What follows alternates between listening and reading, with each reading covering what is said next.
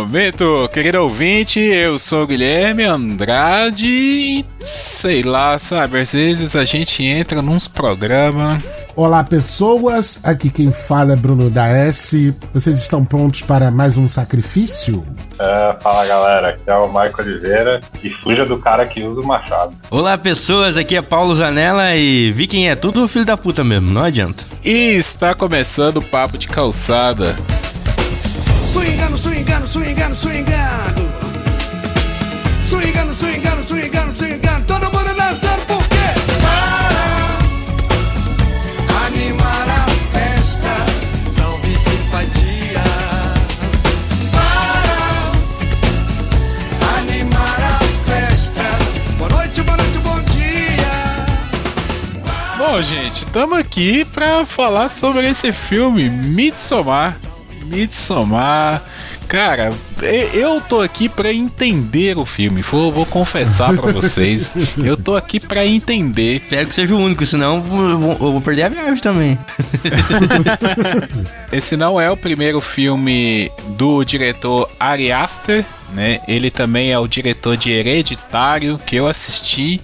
Quando eu assisti Hereditário, eu falei, hum, não sei. Quando eu fui ver Midsommar, eu falei, é, tô começando a entender esse cara. Mas vamos lá, quem pode dar a sinopse aí pra gente do filme? Midsommar é o seguinte: um grupo de estudantes universitários parte para o entendimento, numa jornada para o entendimento de culturas que cultuam o solstício de verão né, na Europa, no hemisfério norte. Para você que não, não frequentou as aulas de geografia do sexto e do sétimo ano, existe uma época do ano no hemisfério norte em que o sol banha, vamos dizer assim, o hemisfério norte durante mais horas do que se banha o hemisfério sul. Então, por exemplo, é muito comum que lá sejam 9 horas da noite nesse momento e eh, na verdade, essa hora lá já tá até de madrugada, mas 9 horas da noite ainda tem muito sol. E eles partem, né, dos Estados Unidos e vão para a Suécia. Só que nesse, né, esse grupo é formado por um casal que tá à beira de se separar, é, com uma menina com sérios problemas por conta do assassinato barra suicídio de alguns familiares. Isso aqui não é spoiler, porque tá nos primeiros 5, 10 minutos do filme, né? E vários est- estudantes de antropologia, psicologia social e tudo mais. E eles chegam numa aldeia, numa aldeia no meio da Suécia, que é de origem de, de- onde um deles viveu durante boa parte da vida, para e que eles têm um ritual lá para festejar o solstício né, de verão. E acontecem muitas coisas loucas, né, várias aventuras e é fantástico. Tudo que ocorre é fantástico. O tema do filme, cara, dá pra dizer que é solidão. Assim como o, o, o Mãe tem o seu tema, o Poço tem o seu tema. É difícil achar algo que converse com o filme inteiro, sendo que ele tem tanto subtexto, mas igual tu falou, ah, o que, que vocês entenderam do filme?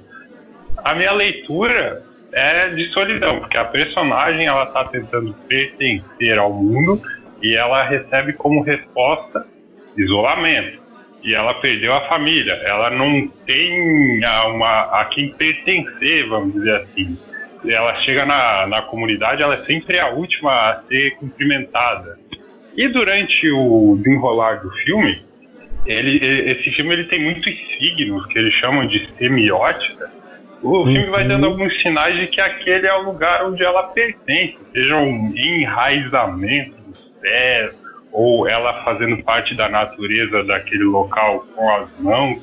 E ele pode ser entendido como uma grande terapia, porque esse filme é a terapia dela para lidar com seus problemas, seja no acho que o primeiro grande choque que o filme tem, ela é, é, entende, procura entender ali por que, que a irmã se suicidou. E depois, no final, ela se livra das pessoas que a faziam mal e encontra um lugar a qual pertencer, superando a sua solidão. É, dentro disso, ele joga vários é, elementos ali de discussão.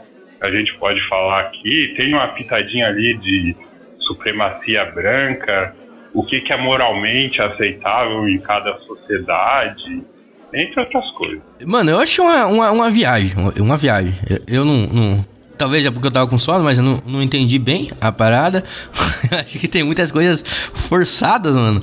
Tipo, pra levar naquela situação. O, o primeiro pensamento que eu vi a comunidade, eu falei, isso aí é uma seita, mano. Isso aí vai morrer gente. Claro, porque era um filme também, né? Faz sentido pensar isso. Pro personagem, talvez não, né? Ah, mas eu tinha saído correndo na primeira impressão ruim que eu tivesse, sabe? Não, e esse cara ali até o final, foi sumindo um, aí morreu o outro, e o cara vai ficando, claro, discutindo a ideia do personagem, né? Sabe aquele sentido de vamos separar agora num filme de terror? Eles falam, não se separa. Ali ele descumpriu todas as regras possíveis. E os caras foram morrendo até o final. É, assim, só pra, só pra dar um aviso, né? Quem veio aqui sem assistir o filme vai ter spoiler. Não tem como discutir esse filme sem spoiler, então é com spoiler. Eu achei bacana, tá? Eu vou dizer o seguinte: esse tipo de filme não é o meu tipo de filme, assim, pra assistir e falar assim, ah, eu adoro ver isso. Não. Eu assisto de forma crítica mesmo, tá? Quando eu vou assistir esse tipo de filme, a minha esposa adora. Ela adora, assim, sabe? Mesmo pode ser as piores cenas, mas trabalhosas que tiver, ela adora. Eu não, eu não curto muito, porque me tira muito da zona de conforto. E então eu não, não consigo relaxar vendo um filme desse. E eu acho até que não é a intenção desse filme que o espectador relaxe enquanto tá vendo, sabe? Tudo que esse filme faz é para tirar a gente do conforto, é para causar asco. É, né? eu pensei nisso, mano. Que, é, que era para você sentir mal, que é tão fora de normal, que era para você ficar se perguntando: será que é, tudo é isso mesmo, sabe? Que eles querem passar? Na, naquela hora que o cara se joga de cima da, do, da pedreira, que é lá embaixo, só um. Os outros, claro, ficam preocupados, sei lá, mas não tem uma reação normal. Só o maluquinho lá que tem, tá ligado? Era sobre isso que eu queria falar. O primeiro símbolo do filme tá aí. É, na verdade, o primeiro e o segundo símbolo do filme, o, o, o Michael né, pegou é, uma cápsula geral né, e fala, na opinião dele, sobre que o filme é um processo de libertação da, da menina. É, eu vejo como uma, uma, uma, exatamente a partir do estranhamento do Paulo. Porque é o seguinte, é, o, o único personagem né, de pele preta é o antropólogo da parada. Ele quer estudar, para quem não sabe, né, antropologia estuda culturas, né, culturas ao longo do mundo. E o outro rapaz que também quer estudar, ele é psicólogo social, que é uma parada totalmente diferente. Então vamos lá. Como antropólogo, o cara quer estudar os ritos, ele quer entender como uma como uma, uma, uma certa sociedade vive, certo? Um grupo, determinado grupo social vive. E aí é o primeiro símbolo, né? Que é o seguinte: a gente sempre tem esse olho meio de estranhar aquilo que foge da nossa compreensão. Então a gente vê ali, né, uma sociedade que as pessoas se vestem de forma diferente, é, produzem de forma diferente, dormem de forma diferente, né? Então a gente fica com esses olhos curiosos. Ah, vamos entender, vamos descobrir essa sociedade, vamos ver o que, que eles fazem assim assado. Aí, quando essa sociedade mostra como eles lidam com a velhice e ou com o fim da vida, aí todo mundo, ô oh, porra, como assim? Vocês lidam dessa forma? É, é de, sabe? O cara tem mesmo que se jogar do penhasco? Não, é, velho, tem, é o fim da vida. Ele deixou de ser produtivo, ele deixou de ser útil, ele deixou um monte de outras coisas. É preciso que ele faça isso. E é por isso que, que, que gera estranhamento. E, e de, depois a gente pode até a, a, a falar mais sobre a questão do gênero em si do filme, porque é um filme de terror. Só que não é aquele filme de terror que tem uma musiquinha que vai crescendo, crescendo e ah, você toma um susto, sabe? Não tem isso. Então esse, esse é o primeiro ponto do filme, na minha opinião.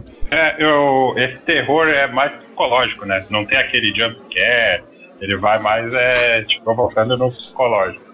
Cara, eu queria falar em relação a isso que foi colocado, dessa questão do estranhamento. O filme ele, ele dá essa dica pra gente. Quando eles estão chegando na comunidade, tem uma câmera que sai de trás do carro, passa na frente e vira de cabeça pra baixo, fica um tempão. E aquilo é lindo, cara. É não, muito eu lindo. acho que depois daquele ponto ali a gente entra numa, entra numa viagem, mano. Que se tu fixar ali, tu fica no cogumelo até o final do filme. Eles passam a placa da cidade e ela continua de cabeça pra baixo. Então, tem muita coisa ali que a gente não tá acostumado, não é do nosso normal. E dentro de um filme de terror psicológico, a estratégia pro diretor falar daqui pra frente é tudo estranho é virar a câmera ao contrário. Não é o teu normal. Tu tá fugindo do teu normal. Então, essa foi uma, a, a dica dele pra gente tentar se despir, por assim dizer. Quando a pessoa se sacrifica lá de cima, tem aquela líder ali do grupo, se eu não me engano é Steve, é o nome dela, ela vai tentar explicar pro Simon e pra Connie por que, que aquilo aconteceu. Eu não lembro exatamente o texto, mas ela fala em uma espécie de morte digna e de não viver eh, corroendo-se com a dor. Não lembro exatamente, mas o sentido era mais ou menos esse. E ela fala olhando diretamente para Dani. E na- nas sequências ali mais para frente, ela tem uma visão da família dela naquele ponto, que seria uma espécie de compreensão do porquê que a irmã dela tirou a própria vida. Porque a Dani é uma sobrevivente. Ela perdeu a família e ela tá sendo amparada por um namorado que não liga muito pra ela e ela não tem senso de, de pertencimento. Então ela tá meio que se descobrindo ali, entendeu? Enfrentando os seus demônios. Essa é a forma que, que eu enxergo. Até nessa parte ainda do começo, né, que vocês estão falando da câmera virando de cabeça para baixo, e a gente já entra numa outra parada que o filme tenta trazer também, que é a questão da liturgia, né, do, do da liturgia no termo do ritual, né, de, de ter todo um processo. Esse filme é assim, praticamente o filme começa ali, né? Neles chegando na cidade, porque antes é meio que um, um prólogo, né? Pra apresentar os personagens e o filme começa partindo ali. E todo esse ritual, até eles chegarem na, na aldeia, na comunidade, vão, vão passando. Então, igual o Paulo falou, né? Eles comem lá o cogumelo. Você não entende por que, que os caras não chegaram na aldeia, tem um monte ali de gente, de jovens se encontrando e, e parados ali, por que, que eles não vão até o lugar logo? E, né, é uma viagem normal, a gente faz isso, a gente vai até o ponto que a gente quer chegar. A gente não para no meio do caminho e fica esperando um tempo. Então, tem um ritual ali. Depois vem o, o pessoal da comunidade para receber eles, aí eles vão por uma trilha, passa por um portal para entrar dentro da comunidade, né? Quando ele chega ali, eles têm um portal que eles passam. Então todo esse questão é tudo um, um ritual para te mostrar, realmente, para deixar bem claro. Eu acho esse filme muito bonito tecnicamente, porque o, o diretor ele ele traz tudo isso, né? Todo o conjunto, não só o diretor, mas todo o conjunto ele traz isso. Ó, a partir daqui você está entrando em um outro lugar, você está passando, você está entrando numa viagem, e aí eles começam a usar, né, aquela uns efeitos assim meio, né, que a gente vê de, de uma assim, um, uma viagem, como se fosse uma viagem de, de cogumelo e A imagem fica trêmula. É bem estourado também, né? A exposição das cenas e tal. É branco, branco. Isso, até certo ponto do filme eu, eu comecei a questionar se era a questão de, assim, aquilo tudo não ser uma grande viagem. Você notou, por exemplo, todas as flores, elas se movimentam? Como as flores estão vivas? Sim, As flores pulsam. É, aí é, faz, par- faz parte. é, Eu, eu, eu penso isso. Você lembrou bem dessa, desse lance deles chegando lá, então, quando eles chegam lá, eles ainda estão um pouco sob o efeito né, do, do, do, do ácido, das substâncias, né? Do ácido eu tô é, especificando, mas das substâncias que eles tomaram. Porque é, é, é, tem muito disso. Eu não sei se, né, como a gente aqui tá falando, é cada um de um estado diferente, mas o mais próximo é o Guilherme. É, Guilherme já foi, já chegou aí em São Tomé das Letras, Guilherme. Então, é, São Tomé das Letras é uma cidade que tem uma, uma mística em torno dela, seja por conta da presença de. Ah, Vários moradores relatam é, contatos com é, seres extraterrestres, com naves, né, com ovnis, etc, etc. E São Tomé das Letras vive desse desse misticismo riponga que você precisa estar é, sob efeito de drogas, né, sejam elas quais forem, para você né, compreender. E aí tem uma tem um lugar lá chamado Casa da Pirâmide, que é uma casa é, construída de pedras e ela fica no alto, né, de, de, de um num ponto bem alto da cidade, que você vê bem legal a cidade toda. E tem um pôr do sol que é fantástico, lindíssimo pra cacete. E tem aquela clássica cena, né? Que quando o sol se põe, todo mundo bate palma. Não gosto disso, mas tudo bem. É, mas é em torno disso. Existe a mística da cidade. Você tem que estar tá doidão você, para você compartilhar de muitas coisas que, existe, que existem ali na cidade. Porque se você tiver careta, né, sem o, o uso disso, você não vai compreender. Então eu acredito muito nisso, que ali aquele, aquele rito de passagem, né, de entrar na cidade usando drogas, é muito para você vivenciar com mais é, intensidade as coisas que vão acontecer ali. Principalmente que eles vão ali fazer o festival dos 90 anos. O festival do Salsicha que acontece aí. O anterior tinha ocorrido 90 anos. O que me escapou antes, que eu queria falar da, da questão da sinceridade que você tinha comentado. Que ele, ele levanta uma discussão interessante ali, porque a gente vê aquilo, é, é, causa um impacto. Tem a fala da Vivi, né, do porquê que aquilo aconteceu. E depois o Christian tentando já normalizar aquilo, falar, ah, a gente não coloca os em asilo. o subtexto ali, tá, o subtexto, como diz o Fábio Barreto, tá no subtexto, tá no roteiro. Tipo, o que é moralmente aceitável em cada cultura? Na nossa cultura é moralmente aceitável esse tipo de comportamento, às vezes as pessoas até abandonarem os pais, ou eventualmente indo para um lado de, de desigualdade, é moralmente aceitável ter excedente de produção e gente morrendo de fome. O que, é moralmente aceitável na cultura dele? O que, que pesa mais? O que, que pesa menos? O filme, sutilmente, ele levanta essa discussão nessa fala. Dá para abrir essa fala e pegar essa fala e abrir esse leque. Curiosidade aí que o Guilherme estava falando que o filme que o filme é bem bonito. Esse filme ele foi gravado na Hungria, nos arredores de Bucareste. Eu demorei um pouco para tentar achar essa informação, mas existe uma vila chamada Arga na Suécia. Só que por que, que eles não gravaram na Suécia? Porque na Suécia tem uma lei que proíbe filmagem de mais de 8 horas. E o, o Harry Asher, né, que é o, o, diretor do filme que o Guilherme falou, e o designer de produção ele chama Henrik Svensson, que é sueco, nasceu em Estocolmo. Eles pesquisaram 500 anos de comunidades religiosas e, e, rurais até os dias de hoje. Como elas lidavam com a natureza, como elas interagiam com os animais, como elas faziam as marcações das suas linguagens e procuraram fidelizar isso na, nas construções ali, embora a construção da cidade real de Arca não seja exatamente como está no filme. Eu acredito que dentro dessa pesquisa é, eles têm encontrado algo que o Bruno falou em relação a o que, que você precisa de ritual para entrar na cidade. E só para encerrar aqui rapidinho, tá? eu queria, a introdução que você falou, eu queria elogiar essa, porque o último cast aqui que eu participei foi o do Poço, né? Que eu falei, pô, primeiro ato do filme, na primeira cena, os caras tiram tudo, qualquer o conflito. Aqui, aqui no, no Midsommar, ele é bem, é bem mais sutil, né? Porque, por exemplo, como que ele nos, nos, nos posiciona as peças no tabuleiro? A Dani liga para a família e a câmera tá no telefone. E aí ela faz um movimento, né, que é o traveling, meio de volta ao futuro, vai mostrando ali o quarto dos pais, mostra as fotos para você ver quem é a família, quantos estão, os rostos, e chega no, nos pais dela, que ainda estão vivos, dá pra gente pegar eles respirando ali.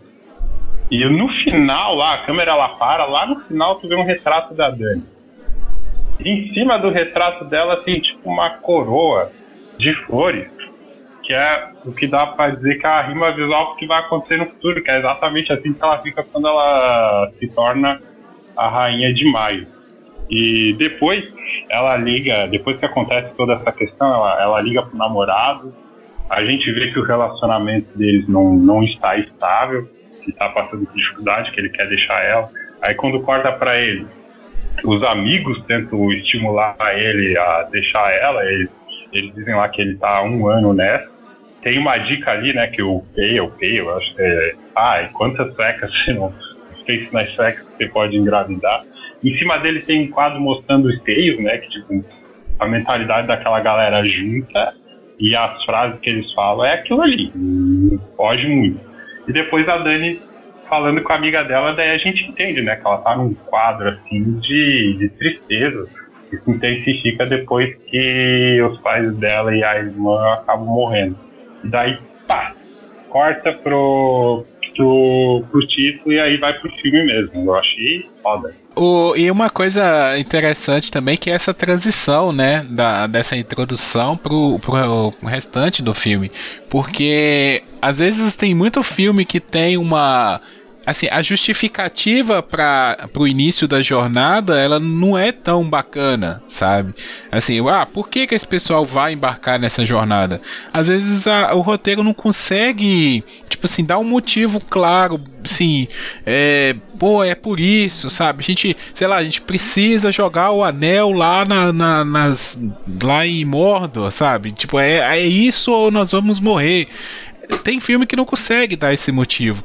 E o Midsommar, a princípio, eu falei assim, cara, mas por que, que essa mina tá indo nesse rolê? Sabe? Mas por quê? Mas, mas sabe? Cara, é uma viagem de, de, de, um mês, o cara tá de volta. Aí, mas aí eu fui, fui pensar, e é o seguinte. Quantas vezes a gente já entrou numa viagem ou foi sair com os amigos que a gente não queria sair, não era pra gente ir pra lugar nenhum.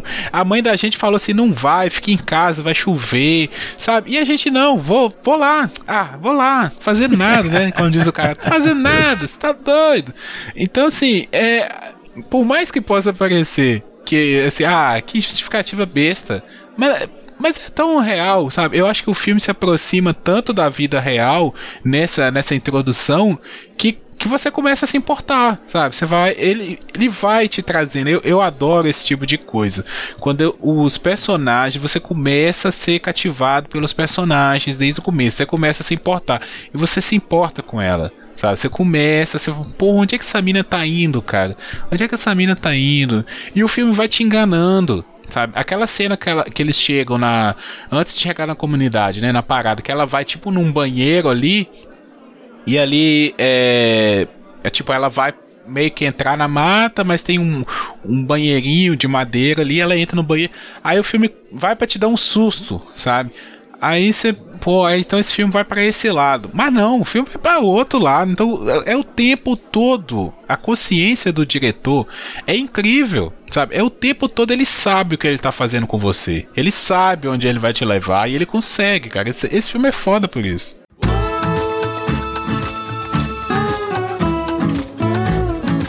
Olá, ouvintes do Papo de Calçada. Estamos há três anos produzindo conteúdo semanalmente. E isso acontece por causa da união de pessoas de vários lugares do Brasil, que com o passar do tempo se transformou em uma grande amizade. Depois de todo esse tempo trocando ideia todo final de semana na internet, decidimos que está na hora de nos conhecermos pessoalmente e precisamos da sua ajuda para que esse sonho se realize. Para isso, abrimos um canal de apadrinhamento no site padrim.com.br e no PicPay. Lá você pode se cadastrar e contribuir com o podcast da forma que achar melhor. Como retribuição pela ajuda, você terá acesso a conteúdos exclusivos. Doando um real por mês, você poderá divulgar algum projeto semanalmente nos episódios do Papo de Calçada. Pode ser um podcast, canal do YouTube, Instagram ou qualquer outro tipo de conteúdo. Doando R$ reais por mês, além de ter o projeto divulgado, você terá acesso ao episódio exclusivo gravado presencialmente no nosso encontro. E doando 10 reais mensalmente, você ainda receberá um e-book da radionovela Chamas Eternas do Fogo da Paixão, com uma versão estendida da história, junto com um audiobook. Faça parte desse sonho doando pelo site padrim.com.br barra papo calcada ou pelo perfil arroba papo calcada no PicPay. Todos os links estarão disponíveis no post. O nosso encontro acontecerá em julho de 2021 e essas recompensas valerão neste prazo. Desde já, agradecemos e esperamos a sua ajuda.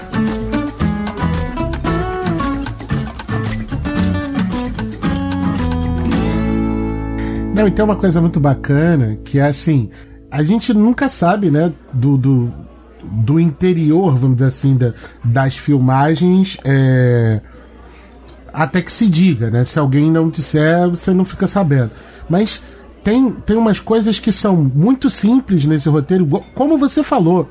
Porra, tem o, o personagem do. Cadê o nome dele, meu Deus? Aqui é o. É o Mark, Will Poulter, que até fez o, um episódio do. aquele episódio lá do, do Black Mirror, que é o do, do dos jogos.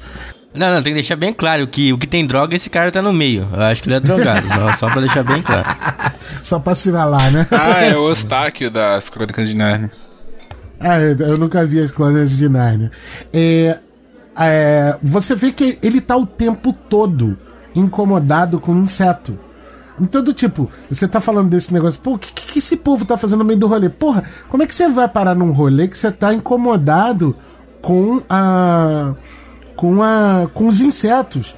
Entendeu? Porra, eu detesto, eu não sei o que, tem muita picada de mosquito, porra, o tempo todo estão me mordendo. Mas você vai insistindo naquilo ali, principalmente numa curiosidade. Lembra, vocês viram Corra? Sim, sim. Corra é um, é um, é um gênero, né? De, de, é esse terror que ele vai crescendo que você fica assim, velho. Se é, é, Corra não te assusta no, no, no, real sentido né, do, do filme de terror. Corra você fica assim, não, agora tem que ver o final dessa porra. Peraí, isso tá muito estranho. Da mesma forma, eles vão entrando e vão vendo cada vez mais coisas estranhas, seja porque é, faz, é, é totalmente diferente da cultura em que eles vivem, seja porque assim, bem, tô vivendo um negócio diferente, quero saber mais do que, que vai acontecer aqui. E aí é, é, que começa uma, uma parada que eu acho muito legal, que é, que aí é outro símbolo, né? Muito legal que lá aqui no início do episódio o Michael evocou a semiótica, né, que o, o, cinema ele se vale muito da semiótica. A semiótica é o estudo disso, das coisas que vão ganhando é, signos e significados ao longo de uma determinada obra, de um determinado tempo, não importa. A semiótica se destina a estudar os signos e os significados das coisas. Então, no caso desse filme especificamente, você começa a notar, por exemplo, né, é, depois que eles enterram os, os, os velhos, né, os velhos são enterrados numa árvore. Numa árvore que já está tombada, numa árvore que já está morta, numa árvore que não vai formar nada. Mas ainda assim essa árvore tem um significado. E aí quando o, Mark vai lá e mija né, na árvore, pronto. É, é, é, ali já é, o, já é o, o começo de porra, velho, a gente não quer você aqui, vocês aqui, porque vocês estão desrespeitando, né? E o, o, os personagens da Connie e do Simon, que chegam ali convidados pelo, pelo UF, né? O UF também tá levando a contribuição dele, né? Pro que vai acontecer lá no final do filme, que a gente vai falar mais. Mas ele tá levando a contribuição dele. O. Cadê ele? O Pele.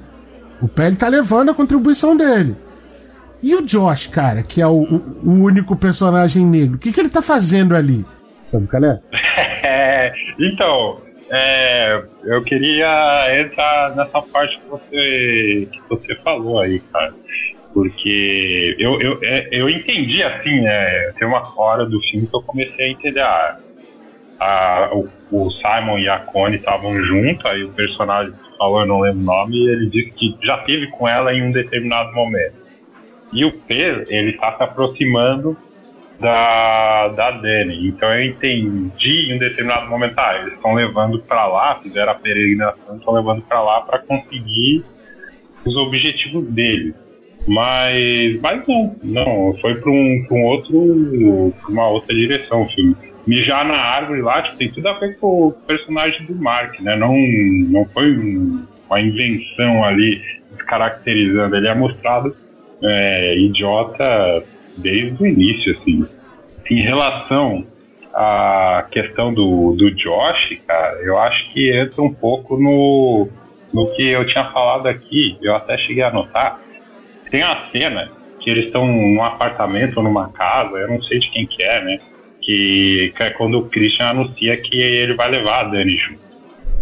E quando ele filma de longe, tem um livro na mesa que é, que é, é assim, a língua, a língua nazista dos Utrak. Aí eu fui pesquisar, o Utrak, no caso, é o lado mais esotérico, místico das runas. A, a simbologia ali, eu acredito que é mais na associação da palavra nazista, seria a supremacia branca que tem os signos espalhados no filme inteiro, seja nas roupas ou nas próprias pessoas, né?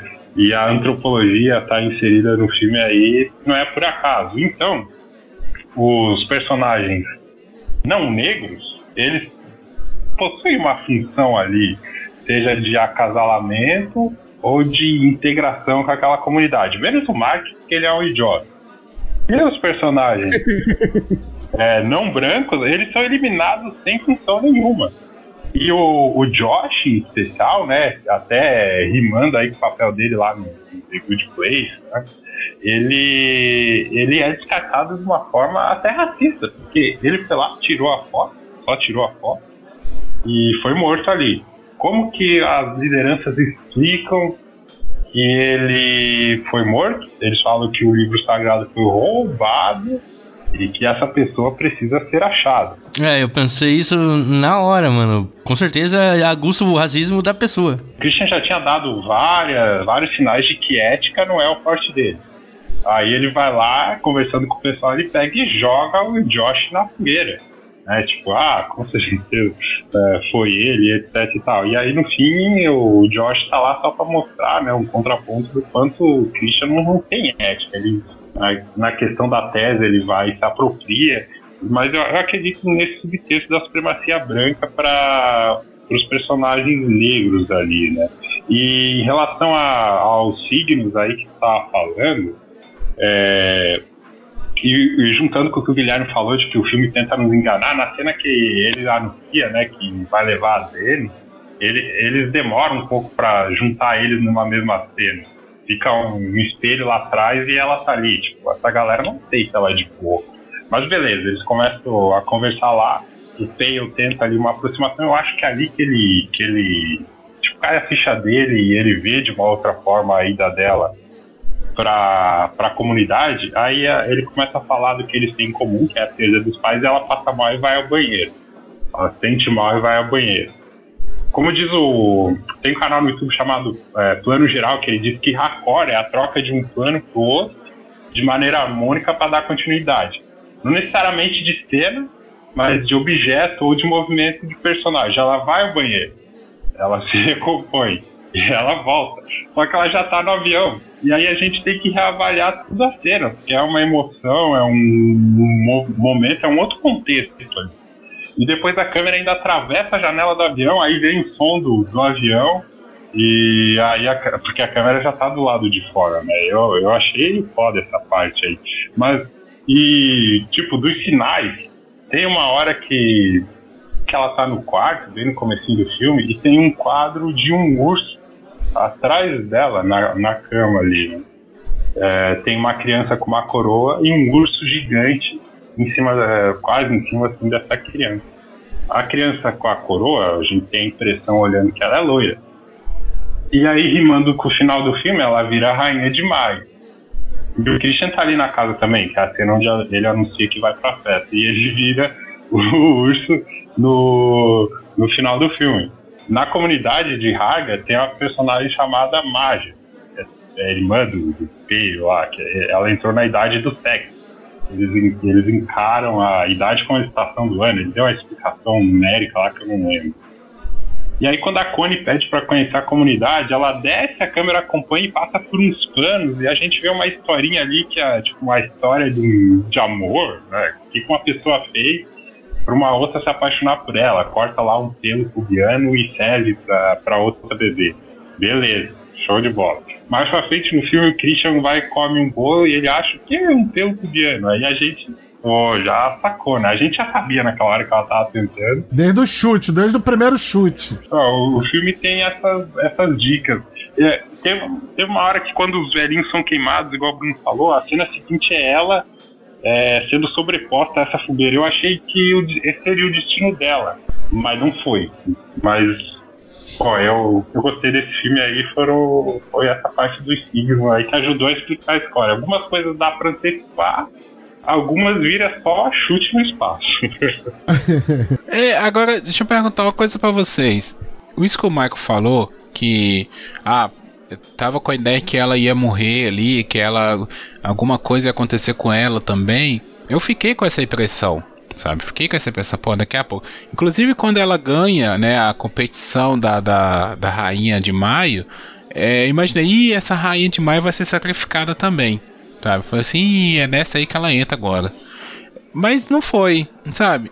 Vocês acham que é, já estava tudo arquitetado ali? Ou foi por simplesmente é, eles não respeitarem a tradição, eles não respeitarem todos os rituais, conflitar ali junto, é não ser harmônico com o que estava acontecendo? Porque tudo ali eles falam, né? Tipo, ah, tem que, tem que entrar na harmonia, tem que né, seguir os rituais. A própria forma, quando alguns momentos que eles vão comer, né? Chegam lá os, não sei se são os os chefes, o que são ali, né? Eles vêm para o pessoal que vai ser sacrificado, né? Eles vêm, sentam na mesa, todo mundo espera.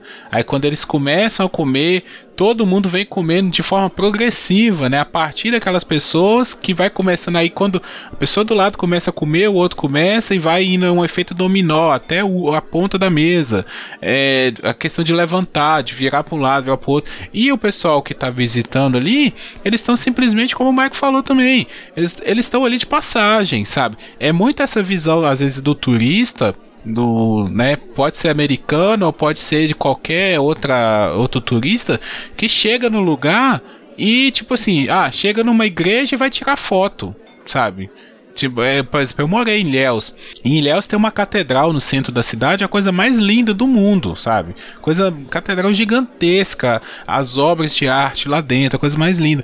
Mas tem muitas vezes que tá, tá acontecendo a missa e tá entrando turista para tirar foto, sabe? Isso é, de certa forma, uma falta de respeito. Então, vocês acham que já estava planejado, eles foram levados ali como cordeiros para abate, ou é por eles não não se comportarem de uma devida forma, eles acabaram dando motivo para isso. Não, só para colocar a pitadinha antes, eu acho que sim, tá tudo certinho para esse abate, é porque ah, porque sim. E só que a questão dela ganhar a, a, a, batalha lá de, de dança, eu já acho muito zoado, mano. Aquelas minas, tipo, ela. Você viu, tem o, igual nos vikings, né? As pessoas se dão ao sacrifício, tá ligado? Então aquilo é uma honra. Ela, as minas devem treinar aquela dança lá, tipo, diretão, mano, pra ganhar. Ela quer ganhar. A cada 90 anos que acontece a parada, mano, eu vou ganhar, tá ligado? Não sei, 90 anos a cada ano, mas ela quer ganhar. Daí chega a mina estrangeira que não conhece a cultura e nada, dança, dança, ela ganha e todo mundo fica de boa, tá ligado? Ah, eu ia ficar puto se fosse comigo. É, então, tem que lembrar, tem que lembrar uma coisa, que é o seguinte: em tese, a Dani não ia. Quem ia era o Christian o PL, que é, que, né, que é, o, que, é o, o que morava lá, o Josh e o Mark. Então, tanto o Christian, tanto o Josh quanto o Mark teriam uma função dentro daquilo que o Pele queria. E o Uf, que é um dos irmãos do Pele, ele leva o Simon e a Connie. Então, muito provavelmente, né, é uma especulação, seria a Connie a pessoa que seria a escolhida para ser a rainha de maio. Porque provavelmente as rainhas de maio elas são o sacrifício, entendeu? Elas são as pessoas que vão decidir os, é, os, os rumos que a parada, que o, que, o, que o ritual vai tomar, entendeu? E aí quando a Dani entra, e aí o Perry tem a, a, a, a vamos dizer assim, uma outra convidada para levar, aí eu acho que a coisa muda. Porque aí a, a, a, a Connie não é especificamente é, é, loura, branca, dos olhos azuis. A Dani sim. Então ela seria mais, entre aspas, condizente com a Rainha de Maio. Essa é, é uma especulação. Então, todo aquele ritual ali, ele tem um, um, um objetivo, na minha opinião. É, por exemplo, quando o Christian vira o cara que vai ser. É, é, a, a, a, o cara que vai pegar a o acasalador, boa palavra, Michael. É ele que vai ser o acasalador numa das, numa das cenas de sexo mais bizarras do mundo, entende? Não tem como descrever. Porra, velho. Entendeu? Não, não para e todas as outras. Ah, ah, sabe, gemendo junto. Como o cara. Como o cara se manteve ali, velho. é um, merece mesmo. Então, e, e- e- essa, essa simbologia em torno da Rainha de Maio tem muito disso também, né? Do que a gente. é, De como a gente. Porque a comunidade. Você vê que os homens não têm lá muita voz. Quem tem voz são as mulheres. Dá pra supor ali que aquela sociedade ali é uma, é uma sociedade matriarcal, sabe? E ela só se reproduz dessa forma, endogenamente. Né? É a partir da chegada de alguém, sabe? É, é- é a partir do, do, do, do que eles consomem vindo de fora que eles conseguem se manter puros. Sei lá, puros dentro do esquema deles, entendeu? Não puros necessariamente de raça, mas puros é, do, do, do, do que vem de fora. Entendeu? Todo mundo que tá ali tem um, tem um determinado. É, como é que eu vou dizer? Tem essa limpeza, se é assim que pode dizer. Então acho que é, é, é, essa, essa, essa história da Rainha de Maio tem muito disso. É, chegou a hora de- da nossa rainha decidir o nosso ritual. Isso é o, isso é o primeiro ponto. E não era pra Dani ser, ela acabou se transformando. Tanto que lá no apartamento, o Pele fica super feliz. Pô, você vai e tal. E aí é quando ele começa a mostrar a história da, da, da, da Rainha de Maio. Mas o Uf também tá levando a Connie, que é a namorada do Simon. Então, talve- talvez, né, a Connie também faria parte se o, se o Simon não tivesse dado o ataque que deu quando viu o sacrifício dos velhos. É, eu concordo 100%. Eu, é, a Dani ela não ia e é, fica ali no fica no apartamento, né? Fica claro ali no apartamento que, que é o o Taylor se interessa ali pela ida dela. E, e depois ele sempre se aproxima dela, é, tentando o algo em comum que é a perda dos pais, para ir a- até o interesse afetivo em relação a isso. Então a mudança veio mais a partir daí, porque antes a ideia dele ali era mais o acasalamento, né, em relação ao Christian. O Mark, eu acho que a função dele no filme é mais de humor, acho que ele não tinha muita função além disso. Ele era pra ser o, o negro que morre primeiro nos filmes americanos. É, e, e o Josh tá ali pra mostrar essa questão do racismo, é isso que eu acredito. Em relação à dança da Dani, é isso aí, da mesma forma que o, que o Christian, né, quando ele senta pra assistir a competição da dança, ele recebe lá uma bebida e a explicação é que, ah, é pra baixar suas influências, aceitar certas coisas, eu acredito que a, toda a dança ali, né, a ela vai alternando entre alegria, tensão, medo, é, é um ritual de passagem, é tipo uma inserção dela naquela comunidade, é um, um teste, ela até começa a comunicar, e eu sei que o filme alterna entre ilusão e realidade, mas ela começa a entender a língua daquela, daquela comunidade, e eu acho que o ganhar é essa simbologia. Tanto que quando ela é levada, o Christian fica lá longe. Então ela, rompeu qualquer laço que ele tinha com ele ali. Já era. Por mais que ela tenha tentado depois levar ele no, no caminho ali de abençoar o gado, a colheita tal, ali foi o rompimento. E depois o fato dela ver a traição dele e entrar em desespero, eu acredito que a, a função daquela cena é a seguinte: antes, todas as cenas que ela sofreu, ela estava sozinha. E nas, nas duas vezes que ela ia chorar, o filme cortou. Né? Quando ela viu a morte lá dos velhinhos, ela passou lá aquele, aquele local das orações e come... um, um local, não era exatamente das orações, né? ela ia se abaixar e começar a chorar, o filme cortou. E aí ali ela chorou. Só que como ela virou a rainha de maio, ela ganhou companheiras ali, né? E até ela tem o, o ritual muito parecido, né, com aquelas é, mulheres na hora do sexo. Eu acredito que a função daquela cena ali é pra gente saber que elas eram de fato fiéis, companheiras da Rainha de Maio, né, é, um apoio ao que ela estava sentindo, a, a, ao seu modo esquisito, vamos dizer assim, aos nossos olhos, aquela comunidade sente empatia, e aí ela começou a se sentir uma família. Vamos pro final aí. Vocês têm, vocês têm alguma consideração final sobre o filme? Alguma coisa que faltou falar? Eu não sei se eu já falei isso antes, mas enfim. Tem uma hora que fica os quatro personagens ali, né? O Josh, a Dani, o Christian e o Mark. Mas é, eles não ficam rasos, né? Só pra ter um, um contraponto ali. Ah, esse personagem é estereotipado e tal. Não, cada um deles tem o seu objetivo dentro da história maior. E eu acho que isso é um dos méritos do, do roteiro. Porque ele vai costurando essas histórias até chegar no, no grande final do filme, assim, né? Que é o, o sacrifício.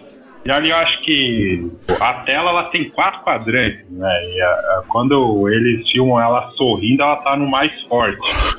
E ali o, o que eu entendo é, é, ah, é aqui é a minha casa, eu não vou embora. E ela sorriu, né? Ela, ela tem um ar e eu, eu vejo facilmente ela no futuro falando o que a Tish falou em relação a, ao, ao, sacrifício das pessoas de maior idade. Então, ela, ela tem um papel ali agora. O que eu gostei é que, assim, no, no fim, dá pra gente perceber um pouquinho que quando né, é, eles partem pro sacrifício final lá na.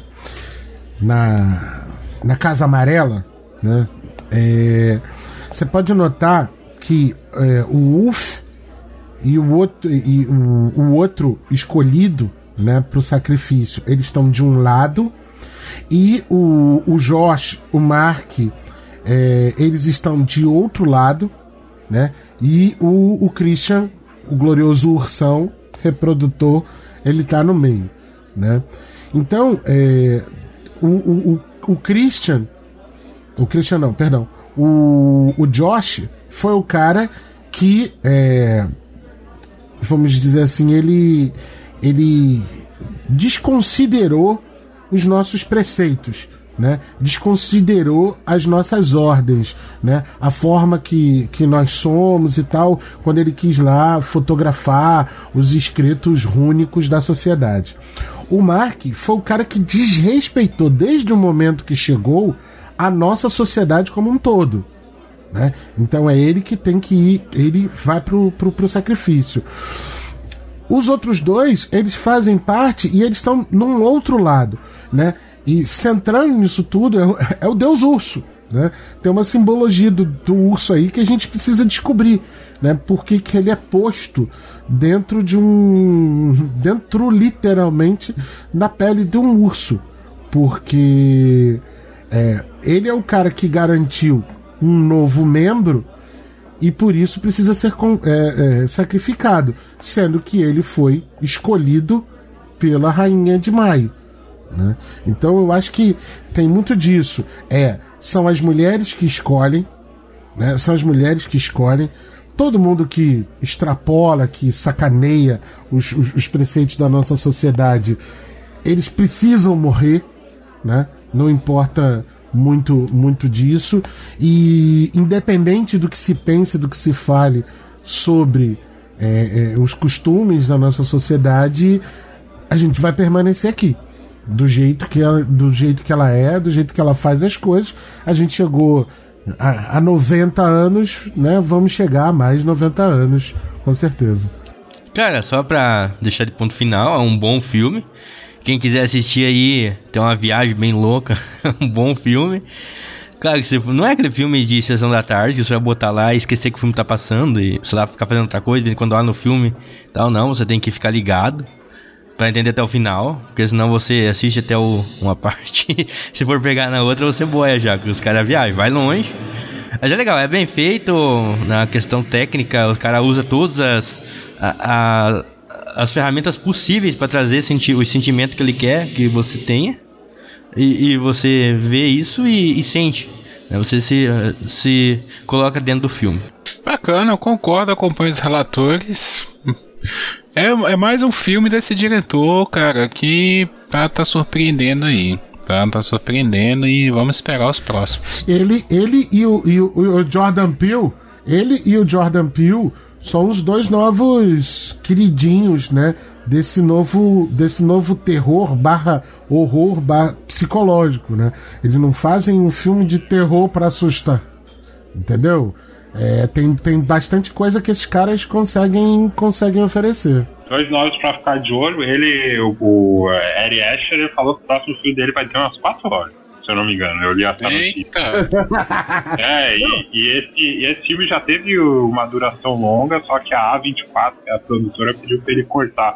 E por falar aí no, nos diretores que o Bruno citou, essa produtora A24 é uma pra ficar de olho também, porque os grandes filmes aí dos últimos anos tá vindo tudo de lá. Já natural, o filme que foi pro, pro, pro cinema, ele tem acho que 2 horas e 14, se não me engano, 2 horas e pouco, mas ele cortou 30, mais 30 minutos do filme, né?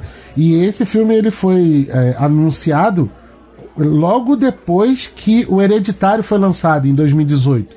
Na coletiva né, de, de lançamento do, do, do Hereditário, ele já tinha anunciado que já estava soltando esse filme em breve. Né? Então, tipo, menos de um ano depois, ele lançou o Midsommar. É isso aí, filmaço, viu?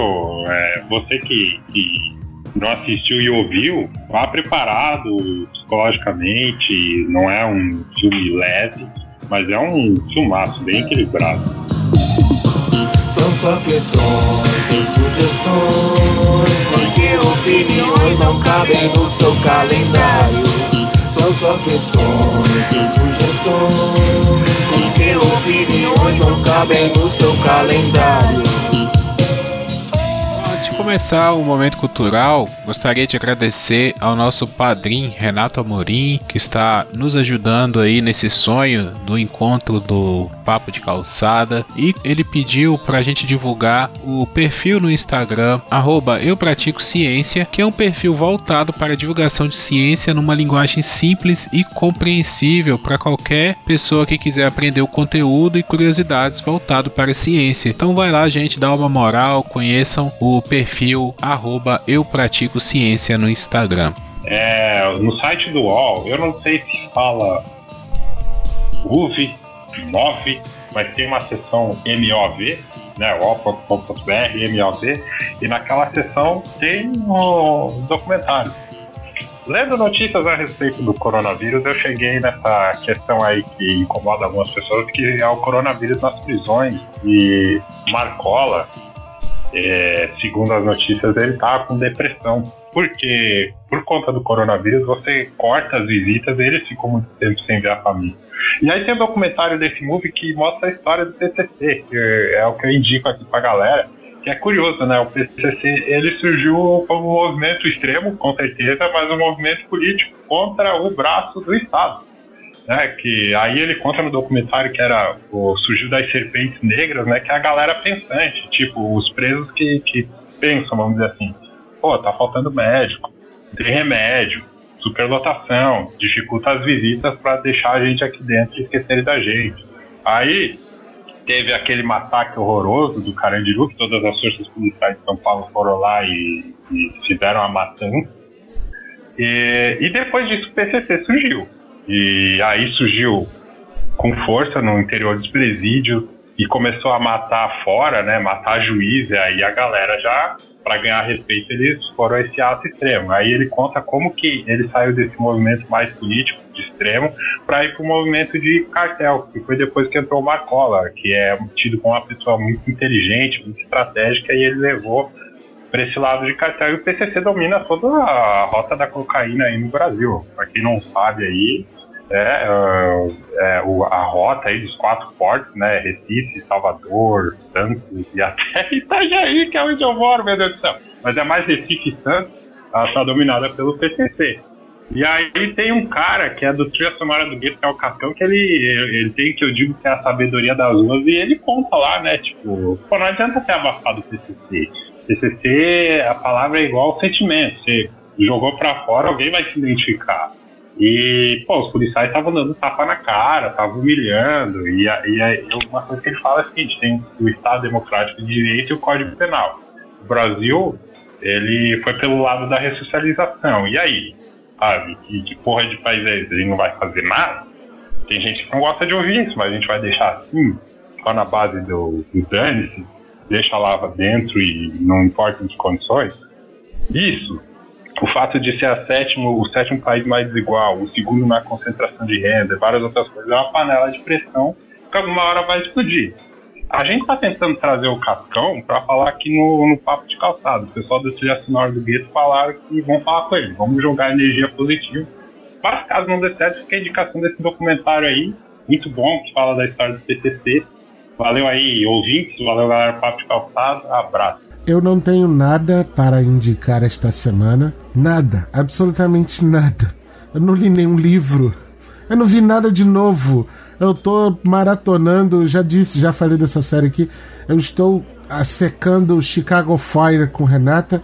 Então não tenho nenhuma indicação. Não vi nada de novo essa semana. Essa semana só vi Chicago Fire. Só isso. Eu comecei a assistir uma série na Netflix, é, vocês já devem ter visto ou não. Chama O Alienist, é The Alien, Alienist. É um. Lá no se- 1900 e alguma e bolinha no. Em Nova York, um psicólogo começa a investigar crimes, sabe? Começa a investigar mentes. né? É o clássico da Netflix. Mas eu comecei a assistir e o começo, pelo menos, é bem legal. Eu gosto desse negócio que retrata um- uma época mais antiga, né? Que, que eu achei bem legal. Então eu aconselho você que, que assistir uma coisinha diferente. Tem um ilustrador e tem um psicólogo e tem uma moça que trabalha na polícia. Eles ajudam a desvendar os crimes, né? Lá, no, lá em Nova York, lá no, na década de, de 20 por ali. Onde que profissão de psicólogo não, não dava nada, né? Então, vai assistir The Alienist. Alienist. Eu vou indicar um álbum que já saiu tem muito tempo, mas eu comecei a escutar ele tem quase um mês, porque na época eu não, não gostei, não bateu, aí eu comecei a escutar agora. Falei, deixa eu conferir de novo, que é o Amarelo do Emicida. Eu não tinha, na época, não sei, não sei, o Emicida entrou numa vibe é, música calminha, MPBizada, mais ou menos, e eu não tô criticando, mas na época não tava, não era o que eu queria ouvir, sabe? Quando ele lançou esse disco. Bom, quando foi umas três semanas atrás, um mês mais ou menos, eu comecei, peguei pra ouvir de novo e caralho, é o Emicida. Só tá é, mais amadurecido, sabe? Então, um álbum muito foda. As músicas, é um álbum que tá me fazendo muito bem. Porque ao mesmo tempo que ele tem críticas, ele tem uma vibe pra cima, sabe? Eu gosto dessa parada também de, porra, a luta tem que ser com a cabeça em pé, sabe? E tem que. O MC tá muito maduro, cara, é foda. Ele, ele tá muito maduro. É... Então, amarelo. Curtam aí, acho que são 10, 10 músicas ou 11, alguma coisa desse tipo. O Emicida é um dos poucos, é um dos poucos artistas que eu escuto a, uma música dele, como foi Amarelo quando ele lançou no ano passado, cara, que me fazem chorar, sabe? Levanta e anda me faz chorar e Triunfo também me faz chorar, sabe? É um dos caras que eu escuto e falo assim, puta que pariu, não tem como discordar desse filho da puta. É, galera, valeu! É, mais uma semana. Espero que tenham gostado. De vez em quando a gente traz um filme, né? É, trouxemos o Poço, trouxemos já o Coringa. Eu sei que o- a especialidade de filmes e séries é lá do TV na Calçada, mas como disse a Renata mesmo, falou assim: ah, sobra vocês podem pegar. Então não vamos pegar essas sobras de luxo aí e de vez em quando fazer também os episódios, tá? Se vocês quiserem sugerir, falar assim, gente, fala aí sobre algum filme no Papo de Calçada, vocês podem ver que a gente não faz aquela análise lá do do TV, TV, é calçada, é né? especializada. É, o pessoal lá. É... Se bem que hoje o Michael trouxe muita curiosidade bacana, trouxe muito detalhe da, da produção. É, isso é, é bem bacana, é bem que o TV faz. Mas é isso aí, a gente vai trazendo na medida do possível. É, as redes sociais, arroba Papo Calçada no Twitter, no Instagram e no Facebook. O nosso blog é o papo de calçada podcast.blogspot.com. Lá você encontra o TV na calçada, que eu já falei aqui, sai quinzenalmente aos sábados. É, o Papo Solo, que o Bruno, o Michael e o Paulo, que estão aqui comigo, ó, hoje eu estou com a bancada do Papo Solo. Agora que eu tô percebendo. Esses três que gravaram aqui hoje comigo fazem o Papo Solo cada terça-feira. Eles se Terça-feira sai, revezam. terça-feira sai. Brabo com o Bolsonaro. Eita. E o Papo de Lingerie que tá numa pausa aí, tá no hiato, mas tem episódios muito bacanas. Se você nunca ouviu, vai lá que a Renata dá uma aula sobre feminismo e sobre é, cuidados com a mente. Tá joia? É, sigam também o nosso canal no Telegram, vai lá, entra, faz parte dessa comunidade bem bacana que é o t.me barra papo de calçada podcast. Você pode trocar ideias, sugerir pautas, é, participar de sorteio, sei lá. Inclusive tem um sorteio que eu tenho que fazer, é, mandar aí o brinde pro pessoal que eu prometi. E vou ver se eu faço e revelo aí num. Já deve ter sido revelado, porque esse episódio vai para daqui um tempo para frente. Mas é isso daí, gente. Estamos sempre atentos com a galera. Valeu. Muito obrigado a todos que compartilham, que ouvem o Papo de Calçada e até a próxima. Eu pratico observar a sociedade quando ela baixa a guarda por descuido, fotografar rapidamente, falando metaforicamente, e depois tentar descrever aquilo que ficou desnudado, aquilo que ela não pode confessar.